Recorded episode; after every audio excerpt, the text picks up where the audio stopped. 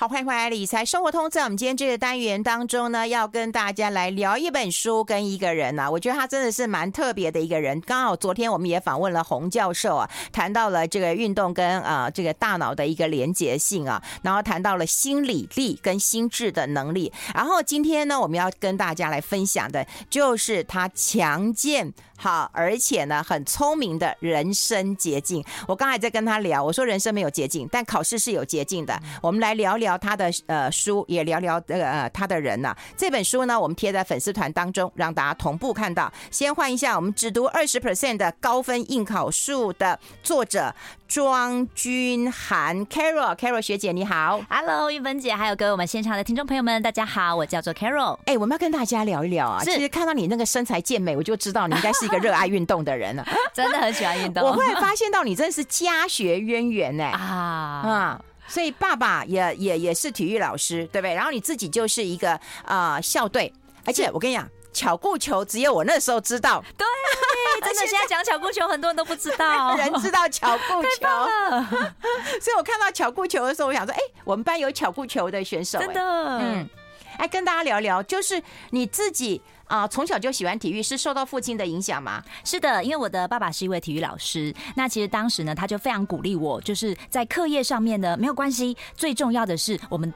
要让我们的大脑一直不断的持续的发展，那就是透过运动。嗯，所以当时呢，我的爸爸，因为他就一直借由他的影响，那我就去了非常多的地方，不管是参与运动，还是在学校里面的校队。嗯、那其实我发现，真的运动这件事情，除了可以帮助我们提升我们的体能，更重要的是，我觉得我的大脑都因此而活跃起来。啊，你没有想要逃吗？爸爸一定会逼你啊。会啊，而且那时候大脑就想要逃避啊。而且那时候我的妈妈非常的反对，因为我的妈妈是一位职业军人。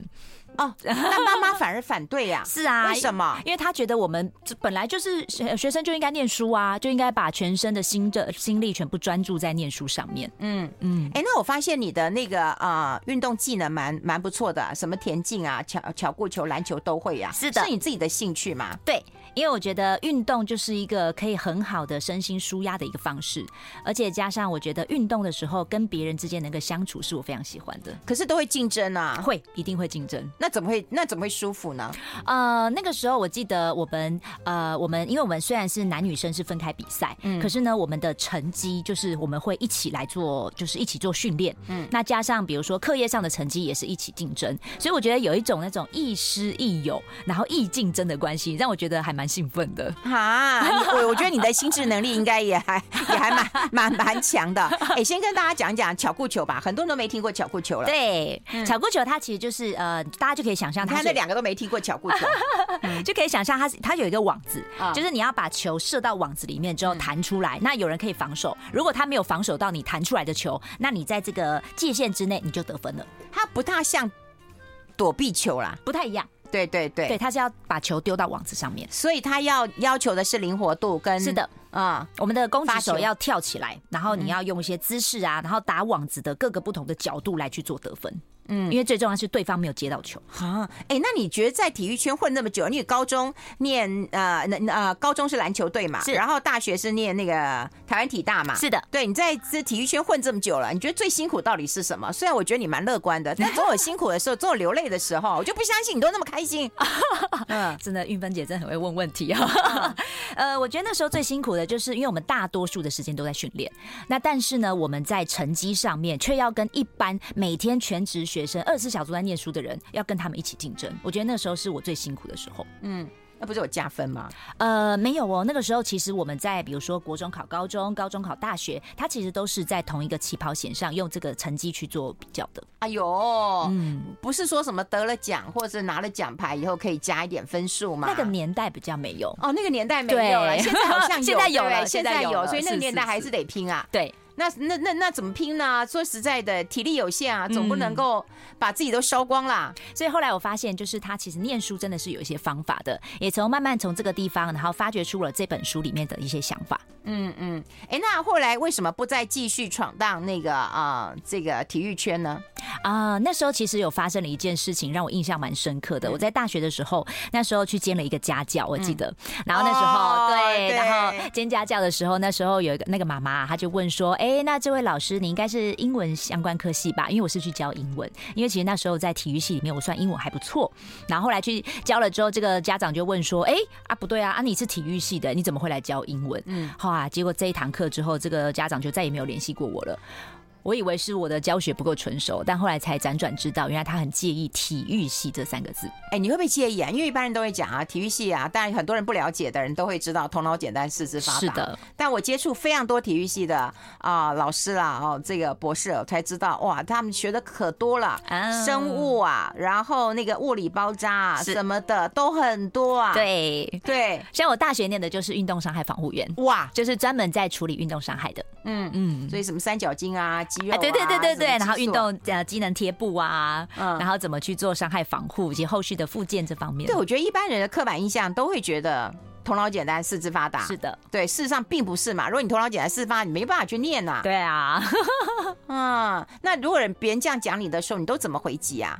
呃，我会引用我在美国念书的时候的一句话，嗯嗯、因为那时候我记得我从美国要回台湾的时候，我的教授他告诉我了一句话：You don't have to be the first one, but you can be the only one。嗯、就是你不用在这个领域当中永远做那个第一名，嗯、可是你可以从这个领域当中成为他的唯一。嗯、所以我想要成为又会运动又会学习的人，嗯，这就是我的唯一。而且我觉得你四肢发达，又不是说你头脑一定要简单，是说胸大就无脑。对，我觉得这也都是这样。很过分的一件事情啊！哎，然后接下来，其实你自己也考上了这个啊、呃、四所大学的一个硕士嘛，是。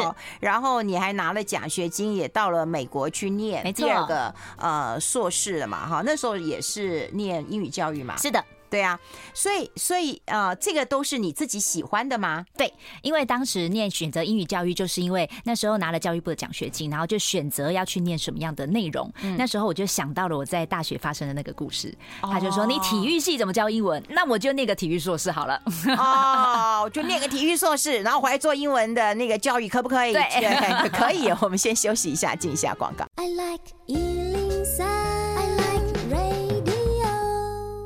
好，我们持续跟我们的 Carol 学姐来聊一聊，因为刚刚有跟大家讲过，就是她最讨厌人家讲她那个头脑简单、四肢发达了，的确也是啊。那我们来想啊，就是说好，自己就呃发奋了，考上了这个清华啦哈，这个大学的一个硕士，然后到呃美国去念书了。那你自己的一个历程当中，再反照到我们现在的一个社会当中，其实大家都说啊，不要考试，不要考试，还可是还是希望小孩子都考试啊，望子成龙，望望女成凤，这还是没有没有没有没有没有改变的一件状况啊，所以你到了国外念书，然后你有感受到那样的压力吗？或者是你有想过要怎么样来协助这个孩子们可以更有效率读书吗？好的，呃，其实这个问题我想要跟很多的爸爸妈妈分享，因为其实在我的讲座中也有很多的家长他们有这样的问题。那我常常会跟我们的家长分享一句话，就是成绩真的不等于成就。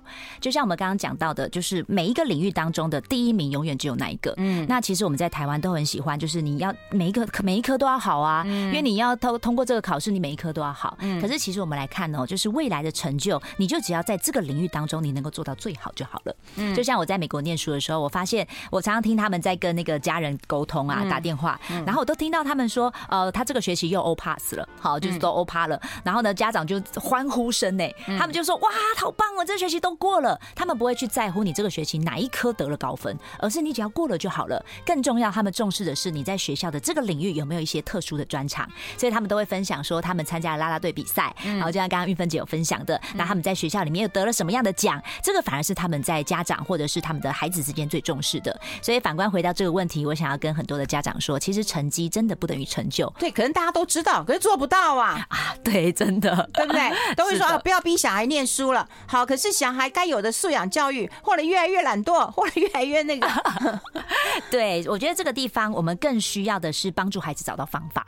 嗯、那既然我们没有办法逃离过呃逃离掉这个我们重视成绩的这个环境，嗯，那我们至少让孩子拥有读书方法，让他可以更轻松的在这个过程当中，那他就会有更多。其他的时间去发展属于他自己的专长跟成就。嗯，哎，那你当时到美国去念书的时候，在衔接上都没有太大的一个问题？呃，那个时候其实一开始是语言上。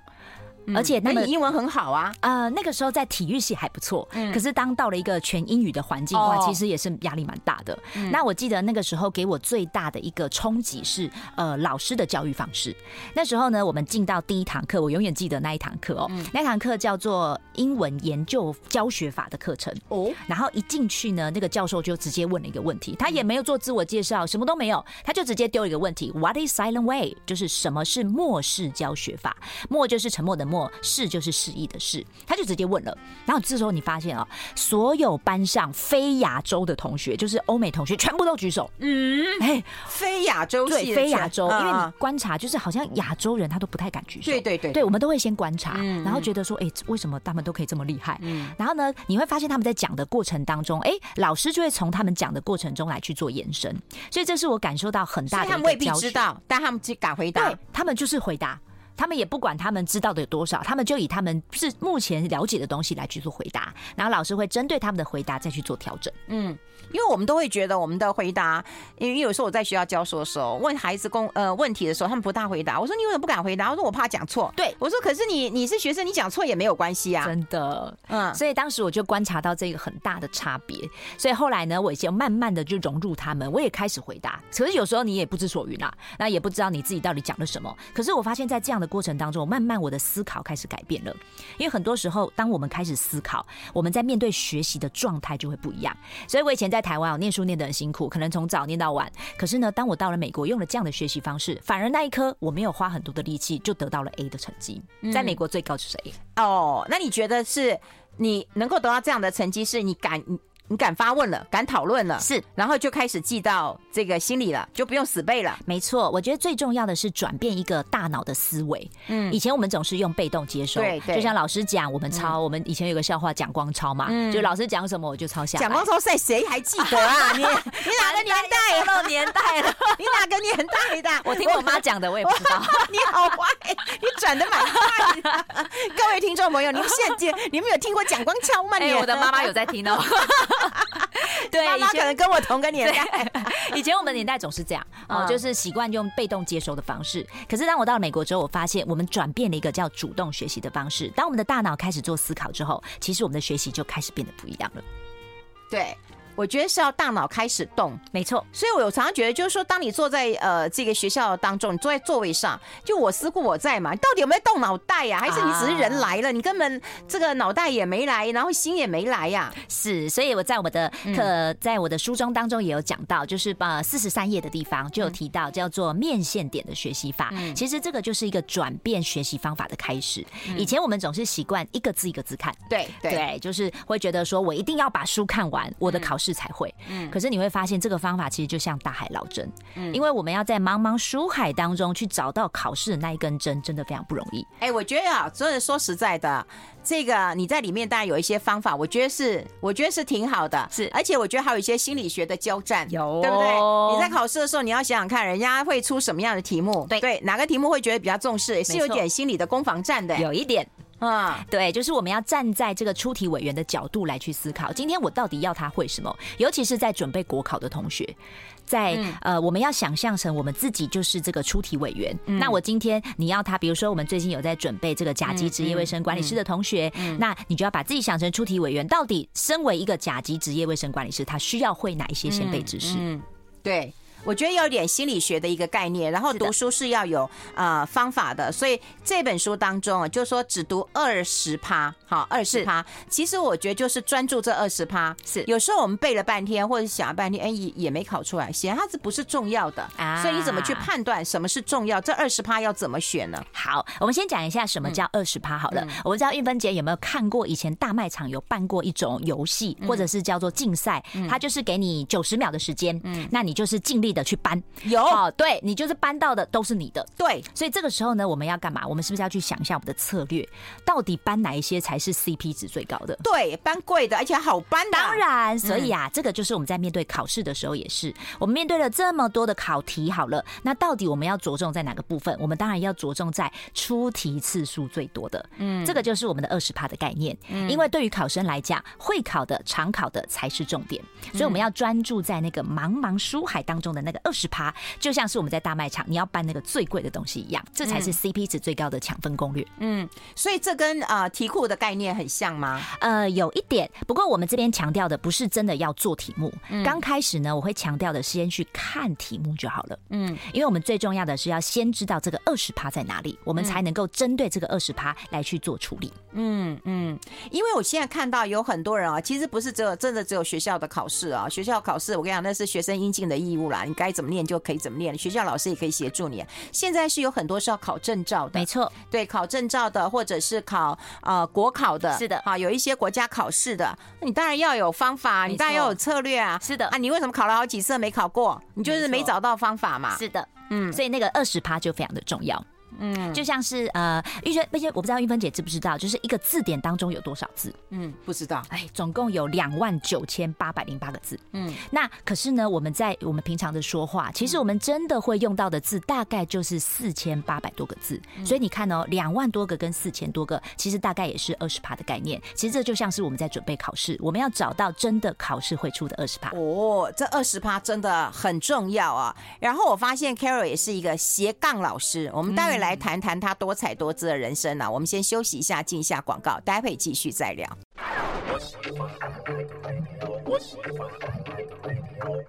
好，这里是阿来 Radio 中广流行网，欢迎再回到理财生活通第二个小时的节目现场。我们现场的特别来宾呢，是很会读书哈，这个头脑也不简单，但 四肢也很发达。Carol 学姐啊，庄君涵呐，是我们有把她的书贴在粉丝团当中了。说实在的，我觉得现在有很多的父母亲，当然还是很焦虑。刚刚就跟你讲说，哎哎呃，功课不重要，可是看到考试成绩哈，就心里还是很纠结了哈、嗯。对，那我们通常都会有一些读书方法，嗯，你有没有碰过那种？最不 OK 的、最 NG 的读书方法。好，嗯，呃，其实我发现我们从小被训练到的一个方法，就是我们都要从书的第一个字开始看，对，然后死背活背，哪一个字一个字看，嗯，因为这个其实跟我们从小面对到的教育的环境有很大的关系。嗯，像我不知道玉芬姐有没有过一种呃印象，就是小时候老师就会叫你起来念课文，有从头念到尾，对，而且其他同学不是没事做哦，你要去听他每一个字有没有念错，对对对对对，对，所以就造就了我们每次看到我们的年代怎么差不了太多。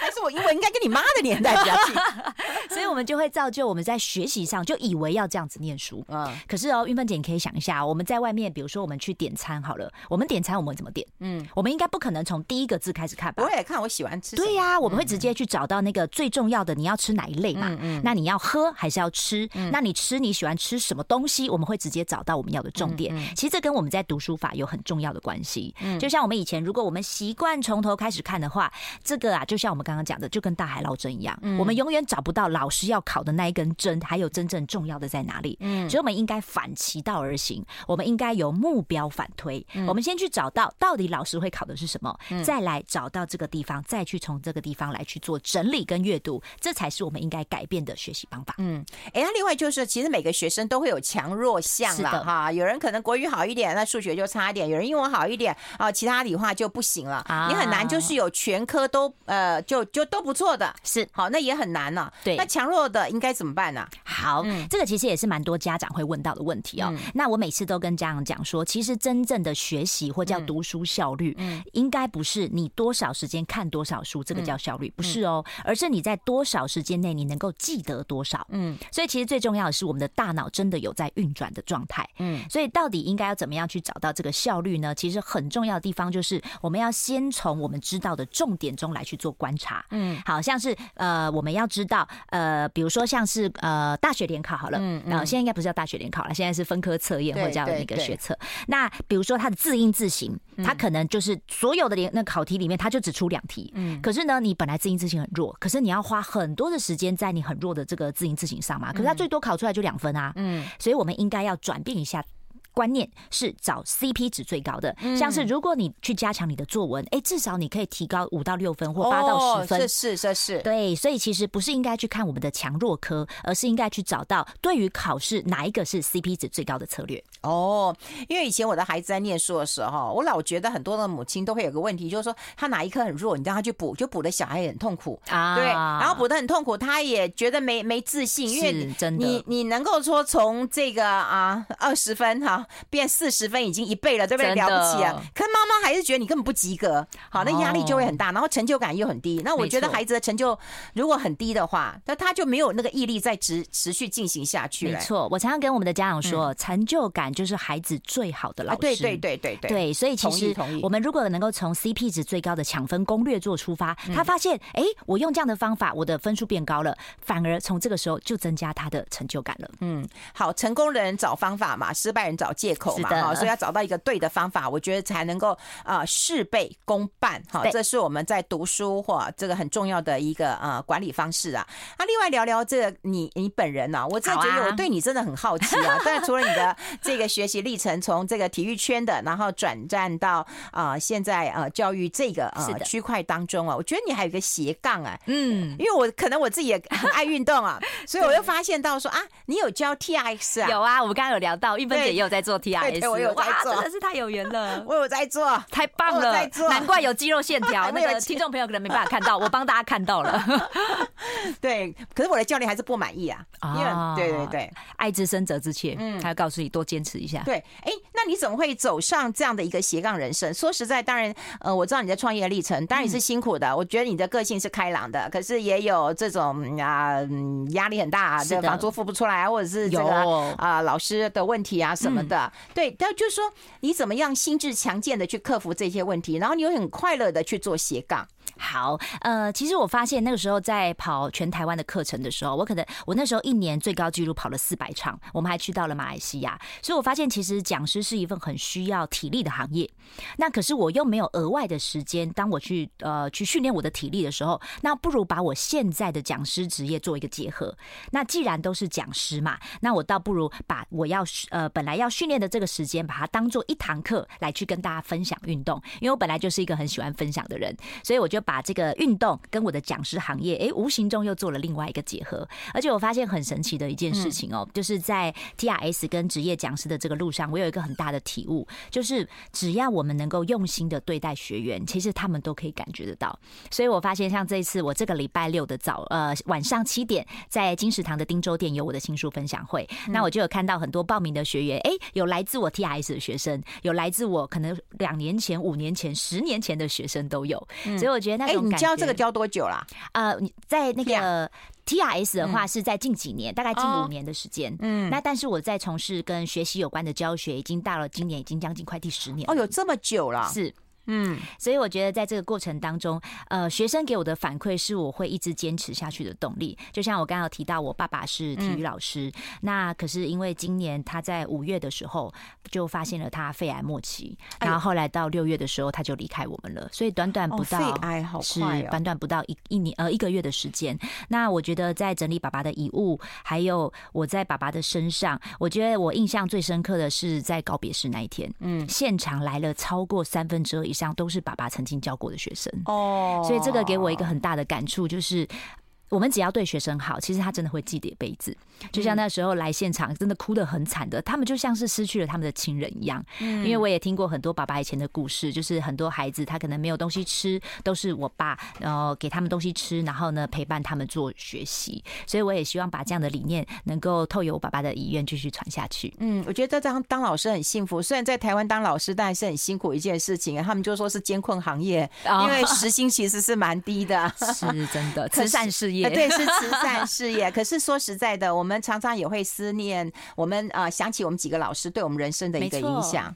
对对，其实我也很喜，对啊，就有常常我也想到我的呃国语文老师，对、哦、对对，对，会记得一辈子，对，我也会记他一辈子啊，因为他开启了我的阅读，所以他教我还有口条，跟玉芬姐好厉害，然后还教我刻钢板，那时候我真的觉得超讨厌他的钢板，对，你你还记得吗？有，以前没有什么影印啊，我们都是刻钢板啊，哇塞，那你刻钢板之后要印考卷给所有的人那看，你就要写的很工整啊，哇，对，我记得以前老师写字都很漂亮，对，老师都很漂亮，所以、哦、我爸爸。也是，他写字非常漂亮哦，所以我觉得这是当老师很幸福的一点啊。没错，可是你斜杠的话，你的时间安排很厉害哦。对，就是我把我运动的时间就把它拿来当做教学，所以等于是把我教学的时候你没有打混哦，你自己也在动。没错，没错，所以我干脆就把它做一个结合，反正都是在分享。我只是一个是透由分享我的学习理念，一个是分享我的运动的理念。哦。难怪你这样理念，难怪你做任何事情真的就是事倍功半，对不对？谢谢。就是在跟呃学生分享的时候，那当然也会有一些是你教练课程的学生，对不对？然后你在教这个教练课程的时候呢，自己也在运动。是的，哎，这是多功啊，一举两得。脑袋聪明的人才可以做得到，谁说头脑简单四肢发达？好，我们把这本书贴在粉丝团当中，让大家同步看到。也希望 Carol 越来越好，然后影响更多的人，好让大家都能够考到理想的证照也好，国考或者是各种考试，找到方法，这个很重要。谢谢 Carol，谢谢，谢谢，谢谢，谢谢大家。